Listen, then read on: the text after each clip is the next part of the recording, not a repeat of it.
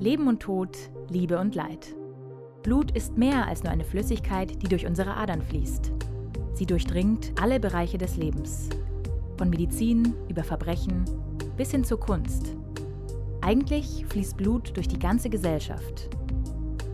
Wir haben viele Spuren verfolgt, mit interessanten Menschen geredet und verschiedene Orte besucht, um alle Facetten dieser roten Flüssigkeit zu erkunden. Das ist Blutrauschen, der blutige Podcast.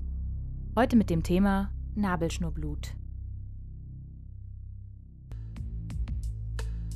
Hallo und herzlich willkommen bei Blutrauschen.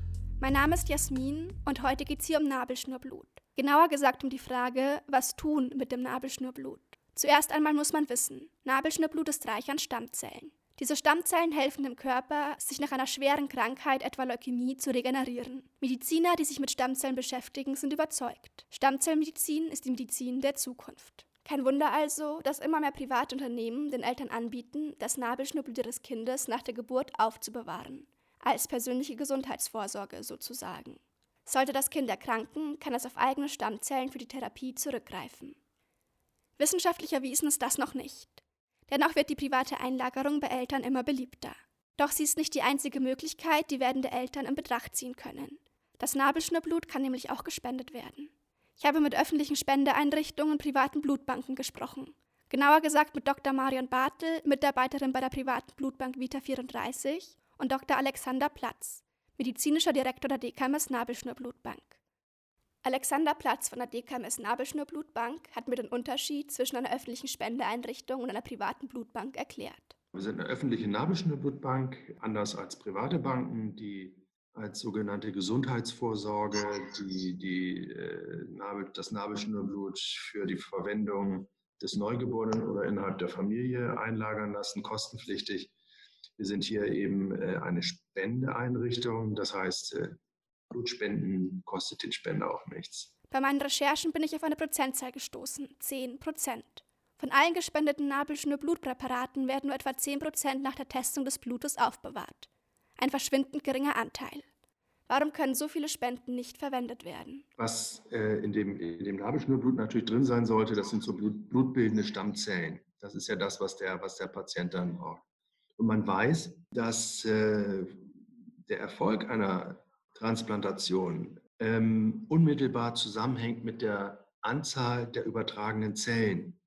Das heißt, man weiß, es gibt eine bestimmte Standarddosis pro Kilogramm Körpergewicht wird das dosiert äh, und dann äh, kann man in so einem Transplantat immer genau sehen, äh, für was für Patienten das einzelne Präparat in Frage kommt. Die Anzahl der Zellen und das Volumen des Nabelschnurblutes differiert erheblich, äh, je nachdem, wie viel noch da ist. Das illustriert ein Begriff. Also einerseits heißt es ja Nabelschnurblut. Es gibt einen anderen Begriff, der das Ganze noch äh, deutlicher eigentlich illustriert, wo da das Problem ist. Das heißt Plazenta-Restblut. Und dieses Restblut illustriert eben ganz deutlich, dass es wirklich nur das ist, was noch da ist. Ist eben individuell so unterschiedlich und eben auch sehr häufig so wenig, dass es keinen Sinn macht, das als Stammzelltransplantat ähm, tatsächlich äh, aufzuarbeiten und ihm dann zur Verfügung zu stellen. Wenn die Menge an Nabelschnurblut für eine Spende nicht ausreicht, haben die Eltern die Wahl. Sie können das Blut der Forschung spenden oder es nach der Geburt vernichten lassen. Bei der privaten Einlagerung von Nabelschnurblut sieht das Ganze anders aus. Dort wird alles eingelagert, unabhängig von Menge und Anzahl an Stammzellen. Marion Bartel von Vita 34 erklärt mir, warum das so unterschiedlich gehandhabt wird. Wenn ich privat einlagere, muss ich bestimm, kann ich bestimmte Sachen anders bewerten medizinisch, als wenn ich zum Beispiel als Spende einlagere. Um das vielleicht mit einem Beispiel zu untermauern. Es kann ja sein, dass eine Mutter mal im Laufe ihres Lebens Kontakt mit Hepatitis B-Viren hatte. Wenn das der Fall ist, wir machen einen Test bei der Mutter auf Hepatitis B-Viren und Antikörper, also auf die Immunantwort letztendlich, und der fällt positiv aus, dann können wir im privaten Bereich sagen, okay, wir testen das Nabelschnurblut speziell nochmal ob wirklich kein Hepatitis B nachweisbar ist. Und wenn das der Fall ist, darf das Nabelschnurblut angewendet werden. Wird aber das Ganze als Spende gewertet, darf man es nicht anwenden, auch wenn das Nabelschnurblut im Befund ja negativ ist, weil es einfach die Spendenrichtlinie ausschließt. Zielgruppe von öffentlichen Spendeeinrichtungen und privaten Blutbanken sind beides mal werdende Eltern. Dennoch sieht Alexander Platz hierbei keine Konkurrenz. Es werden zwar dieselben Personen letztendlich angesprochen, also eben werdende Eltern, ähm, aber mit zwei sehr unterschiedlichen Angeboten, sodass man sich da unter, äh, entscheiden muss, ob man für sich das äh, zur Verfügung haben möchte, das entsprechend auch bezahlt, das ist auch nicht jedermanns Sache, oder ob man eben sagt, naja, das Nabelschnurblut ist eine wichtige Stammzellquelle, bevor ich das verfallen lasse, äh, stelle ich es zur Verfügung, um damit Patienten zu helfen. Werdende Eltern stehen dann vor der Entscheidung, private Einlagerung oder öffentliche Spende. Viele fragen sich, gibt es da keinen Zwischenweg? Doch, den gibt es. Dieser Zwischenweg nennt sich dann Kombi-Variante oder Hybridmodell. Die Kombi-Variante gilt unter manchen Medizinern als bestmögliche Lösung. Die Eltern können ohne schlechtes Gewissen für das eigene Kind einlagern. Die privaten Blutbanken melden das Blut gleichzeitig beim öffentlichen Spenderegister als potenzielle Spende an und entweder das eigene Kind oder ein fremdes Kind profitiert davon. So zumindest die Theorie. Denn kommt es zum Fall der Fälle und ein Kranker benötigt das Nabelschnurblut des eigenen Kindes, haben die Eltern das letzte Wort. Die Frage, die sie sich wieder stellen müssen, was tun mit dem Nabelschnurblut? Nur wenige Eltern, die bei Vita 34 privat einlagern, entscheiden sich Marion Bartel zufolge letztlich für eine Kombi-Variante. Also wir haben ja mittlerweile zwei Spendenoptionen und ca. 20 bis 30 Prozent aller Eltern entscheiden sich für die Kombination der Privatvorsorge mit einer Spendenoption. Dass wir dann aber die Spendenoption realisieren können, ist etwas geringer, weil es gibt ja dann mehr Ausschlusskriterien. Das heißt also bei ca. 10% aller Einnahmen können wir dann vielleicht auch eine Spendenoption realisieren. Alexander Platz von der DKMS Nabelschnurblutbank sieht diese Spendenoption kritisch. Also aus meiner Sicht kommen die Eltern da in ein ethisch-moralisches Dilemma, äh, das vielleicht bei Vertragsunterzeichnung noch gar nicht so deutlich gewesen ist für die Eltern. Das, denke ich, ist äh, ein nicht zumutbares Modell.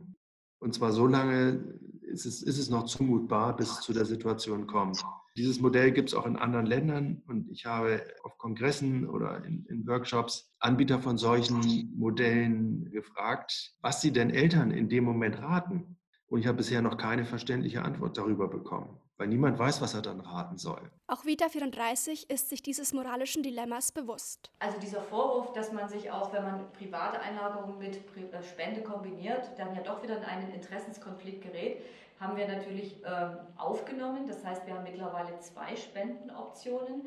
Diese sogenannte Vita Plus Spende, wo genau dieser Konflikt nämlich auftritt, dass ich irgendwann gefragt werde von der Vita, wir haben jetzt hier eine Anfrage für einen erkrankten Patienten, möchtest du das abgeben für den oder für dein Kind weiterbehalten? Den können wir nicht vom Tisch bringen. Der ist da. Deswegen beraten wir auch die Eltern immer noch mal und sagen, sie sollen sich bitte wirklich genau überlegen, weil die Entscheidung möglicherweise jetzt nur verlagert wird zeitlich. Um mir eine zweite Meinung einer öffentlichen Nabelschnurblutspendeeinrichtung einzuholen, habe ich mit Gesine Kökler, Leiterin der José Carreras Stammzellbank in Düsseldorf, gesprochen. Auch sie sieht die Kombi-Variante kritisch. Das Problem ist, das bewirkt einen enormen Druck auf die Eltern. Eins müssen Sie wissen, die Mutter hat bis zur Abgabe das Recht, ihre Einverständniserklärung zurückzuziehen. Das heißt, sie geben etwas in Register ein, wo sie überhaupt nicht das komplette Einverständnis der Eltern haben. Und dann denkt ein Transplant-Center, es gibt ein Transplantat und dann kann die Mutter ihre Einwilligung zurückziehen. Das ist ihr gutes Recht. Und das ist das Problem an diesem Konstrukt. Und das verschiebt ähm, einen enormen Druck auf die Eltern, die dann praktisch nur ganz wenig Zeit haben, sich darüber klar zu machen, äh, was wollen wir eigentlich. Alexander Platz und Gesine Kögler sprechen sich klar gegen eine Kombination aus privater Einlagerung und öffentlicher Spende aus. Doch wie ist die Kombi-Variante ethisch zu bewerten? Sollten Eltern eine solche Entscheidung, Leben gegen Leben, überhaupt treffen müssen? Mit diesen Fragen habe ich mich an Hans-Ulrich Demuth gewendet. Er ist Biochemiker und Mitglied des Deutschen Ethikrates. Sein Fachgebiet Medizinethik. Also ich bin der Meinung, dass die Kombi-Variante im Prinzip eine Variante ist, äh, die sowohl den Spendern als auch künftigen Empfängern äh, nützen kann. Und demzufolge äh, sollten wir aus ethischen Gesichtspunkten als Gesamtgesellschaft dafür sorgen, dass diese Kombi-Variante im Prinzip als Forderung mit ähm, in die Grundverträge zwischen den Spendern und den Blut- bzw. den Datenbanken bzw. Biobanken einbezogen wird. Ich frage mich, wenn Eltern, die sich für die private Einlagerung entscheiden, automatisch in eine potenzielle Spende mit einwilligen, wer bezahlt dann, sollte es zu eben dieser Spende kommen? Demut schlägt vor, dass vermögende Eltern die Spende in ihren Gebühren mitzahlen sollen. Empfänger von Spenderzellen oder nicht jeder potenzielle Empfänger von äh, Gewebsproben oder Gewebszellen aus diesem Material ähm, hat im Prinzip Geld investiert, so wie das die ursprünglichen Spender gemacht haben. Und äh, hier sollte ein Prinzip gelten, dass wenn es zu dieser Frage kommt, wenn das also kompatible Hintergründe sind, sowohl bei dem potenziellen Empfänger in der Zukunft als auch bei dem Spender, dann sollte dem Spender, äh, der Spender nicht verantwortlich, also der Empfänger nicht verantwortlich gemacht werden äh, für die Kosten, die da entstehen, sondern die hat ja im Prinzip der Spender schon getragen. Noch ist das Ganze anders geregelt. Sollten Eltern, die mit der Option auf Spende privat eingelagert haben, sich für eine Spende entscheiden, bekommen sie, je nach Anbieter, einen Teil der Kosten erstattet. Doch ist die verpflichtende Kombi-Variante überhaupt rechtlich verankerbar? Ich denke, das ist gesetzlich verankerbar. Da müsste man also wieder rangehen, in dem Fall ans Gesundheitsministerium und sagen, liebes Gesundheitsministerium, ähm, könnt ihr denn mal nicht eine Vorlage, eine Gesetzesvorlage erarbeiten, die das alles einfängt, was wir jetzt eben diskutiert haben? Äh, davon ist mir leider nichts bekannt. Ob es diese gesetzliche Verankerung in Zukunft geben wird, ist noch ungewiss. Vita 34 hat auf den Vorwurf, die Eltern einem moralischen Konflikt auszusetzen, reagiert und ein alternatives Hybridmodell entwickelt. Es gibt mittlerweile aber ein neues Spendenprodukt, das heißt bei uns Vita Mainz und Deins. Hier haben wir also genau diesen Konflikt weggenommen, indem wir sagen, wenn das Nabelschnurblut eine ausreichend große Menge hat, dann teilen wir es. Und der eine Teil wird für dieses Kind eingelagert, der andere Teil wird dann wirklich als reines Spendenprodukt eingelagert. Mit dem Vorteil, die Eltern finanzieren trotzdem weiter Einlagerungen, aber sie haben eben nicht mehr diesen Interessenskonflikt. Und äh, dieses Vita Mainz und Deins Produkt, das sehen wir auch, wird natürlich häufiger äh, jetzt mittlerweile von den Eltern gewählt als zum Beispiel Vita plus Spende, weil man halt tatsächlich sagt, wenn es klappt, wenn die Menge ausreicht, dann habe ich einmal die Entscheidung getroffen und muss sie nicht nochmal tätigen. Doch wie stehen Eltern, die privat eingelagert haben, zu diesem Modell? Daniela hat sich bewusst für eine Kombi-Variante entschieden. Ich wollte mir einfach die Option offen halten, weil wenn, das nicht, wenn, wenn wir das nicht benötigen, warum soll ich es nicht einem anderen Kind ermöglichen? Ich müsste mich da im Einzelfall tatsächlich schlau machen, wie viel dann natürlich noch für unser Kind übrig wäre. Also in erster Linie habe ich das schon gemacht, dass unser Kind den maximalen Nutzen daraus hat.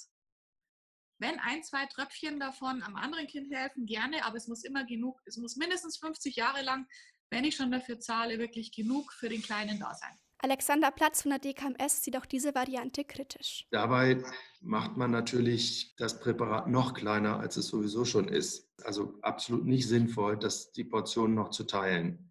Ich hatte ja vorhin was zu Eingangszählzahlen gesagt und zur Verwendbarkeit von Nabelschnurpräparaten und dem Problem, dass viele Präparate einfach zu klein sind. Wenn man das dann trotzdem noch trennt, dann das hilft nicht weiter. Ist nicht sinnvoll. Das haben wir natürlich vorher genau geprüft. Reicht das dann überhaupt noch für eine Anwendung, wenn wir so ein Produkt teilen? Und haben uns deswegen auch entschieden, dass wir halt wirklich nur teilen, wenn sehr hohe Volumina letztendlich abgenommen werden können. Uns ist bewusst, dass das nicht bei jeder Entnahme der Fall ist. Das heißt, sehr häufig müssen wir dann auch den Eltern bei Vita, Mainz und Deins äh, sagen, es hat leider nicht geklappt, es zu teilen oder in der Menge zu teilen, dass für beide was Sinnvolles rausgekommen wäre. Aber es ist die die Möglichkeit zu sagen, okay, wenn es klappt, dann hat eben keiner einen Interessenskonflikt. Die Kombi-Variante als Lösungsweg, die Meinungen sind gespalten, auch in Fachkreisen. An dieser Stelle bedanke ich mich bei meinen Interviewpartnern und Partnerinnen für die Aufklärung. Doch die Frage ist und bleibt, was tun mit dem Nabelschnurblut? Information ist auch diesmal des Rätsels Lösung oder zumindest ein Schritt in die richtige Richtung. Obwohl ein richtig oder falsch gibt es bei dem Thema Nabelschnurblut nicht. Denn bei einer Sache waren sich alle meine Gesprächspartner und Partnerinnen einig. Man ist keine schlechtere Mutter, wenn man einlagert. Man ist auch keine bessere Mutter, wenn man es tut. Die Frage, was tun mit dem Nabelschnurblut, muss jeder für sich selbst beantworten. Das war Blutrauschen, der Podcast der Journalismus Masterclass 2020.